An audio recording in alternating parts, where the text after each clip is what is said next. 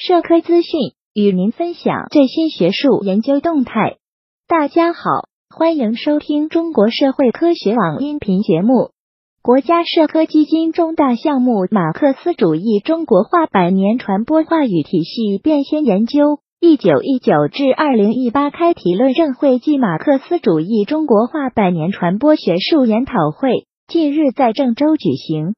郑州大学新闻与传播学院教授周宇豪认为，系统分析和全面探讨马克思主义中国化百年传播话语体系变迁的基础和源头，必须从内涵上进行科学界定，需要对马克思主义中国化传播话语体系的内涵、范畴及其形成、发展的历史和现实逻辑基础进行科学界定和准确把握。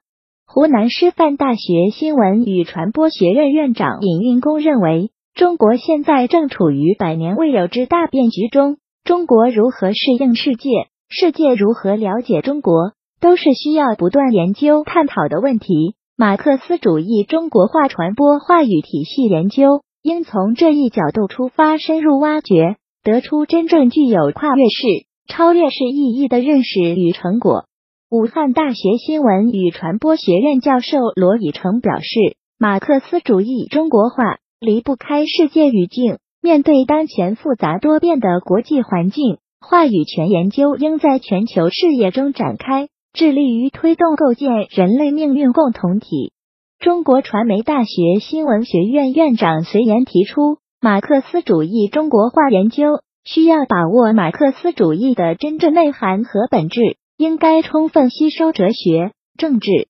等学科关于马克思主义的研究成果。清华大学新闻与传播学院学术委员会主任李斌提出，对马克思主义中国化百年传播话语体系进行研究时，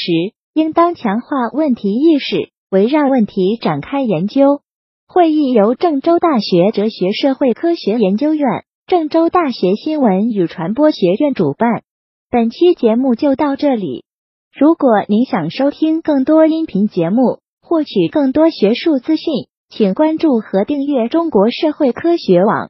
让我们携手共同打造哲学社会科学爱好者的精神家园。